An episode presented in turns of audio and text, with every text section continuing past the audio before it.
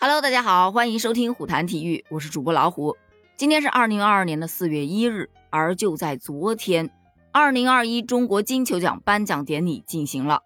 这个是以树立中国足球榜样为主旨的第五届中国足球奖评选活动。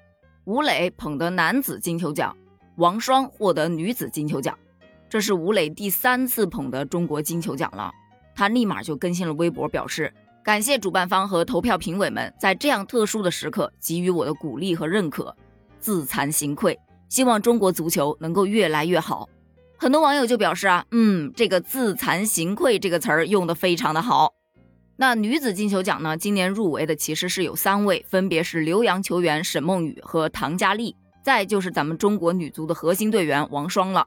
最终是在十人特别评委组的投票当中。王霜以五十二分荣列首位，成为了中国金球奖历史上获得奖项最多的球员。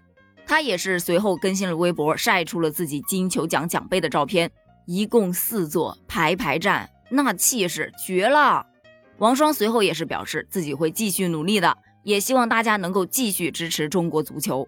原本我以为金帅奖会是水庆霞的，没想到山东泰山的主帅。郝伟力压水庆霞，蝉联了中国金帅奖。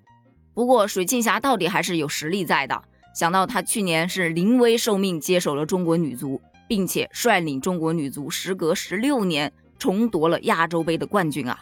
虽说失去了金帅奖，但最终她还是获得了中国金球奖组委会特别奖。这个奖项也是对她能力和付出的一种肯定。说完了昨天的金球奖，咱们再来说说今天曝光出来的一则消息。说是李霄鹏表示自己很有可能要下课了。我看到这则消息，第一反应是他不是才刚上课没多久吗？后来一想啊，今天四月一愚人节，会不会是个笑话呢？但后来我又仔细研究了一下，他也许说的可能大概是真的，也不一定哦。其实早在中国队输给阿曼的那场比赛之后，李霄鹏是接受央视采访的时候就表示了，中国男足现在各个方面的实力都不够。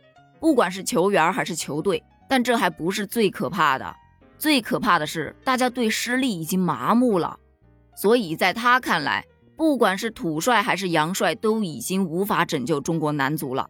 因为男足需要一个能让球员释放能量的心理大师，而不单单只是一个主帅。对于他的一番言论，网友是纷纷表示，这和前任李铁的怼天怼地相比，李霄鹏这是公关型的主帅呀。说话滴水不漏，我不知道你们有没有印象啊？反正我的印象是特别深刻。李铁带队踢十二强赛的时候，只要输一场，大家就呼声满满，李铁下课，李铁下课。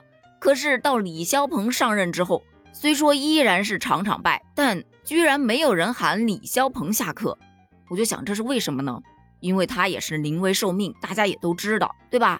去年十二月份，在网友的一片呼声当中，李铁终于是下课了。李霄鹏临危受命，担任了中国男足的新任主帅。但他接手的时候，这十二强赛已经是差不多要出局了，没有多大胜率了。所以中国足协对于李霄鹏的要求就是，只要不崩盘都 OK 了。但非常遗憾的是，他连最基本的底线都没能做到。他带队打了四场正赛，一平三负，显然也是没有达到足协的要求的。特别是大年初一晚上，一比三历史性的输给了越南。这收官战又零比二完败给了阿曼，就光这两场比赛的表现，这要还是李铁在，可能已经被人骂到退网了吧。由此可见，网友对于李霄鹏真的已经算是非常非常的口下留情了。但李霄鹏还是自己委婉的表示，也有可能此次执教就告一段落了。据媒体爆料啊，其实李霄鹏在接手男足的时候。他执教中国队最重要的任务是打好2023年的中国亚洲杯。说白了，这十二强赛最后四场的比赛就是练兵用的。但这练兵的四场比赛，这糟糕表现也足够他下课了。另外值得注意的是，李霄鹏执教中国队的任期至今都没有公布，所以这就给大家留下了一个悬念了。于是就又有网友问了：如果说李霄鹏下课了，下一个接手中国足球的？会是谁呢？大家积极的发表议论，有媒体人就表示了，现阶段如果中国男足换帅的话，我觉得只有一个人最合适，也就是米卢，只有他了解中国足协和体育总局。能够在中国足球复杂的管理体制中找到他自己的空间，也能给球员带来轻松的状态和心态。但是他会来吗？对于这个问题，你是怎么看的呢？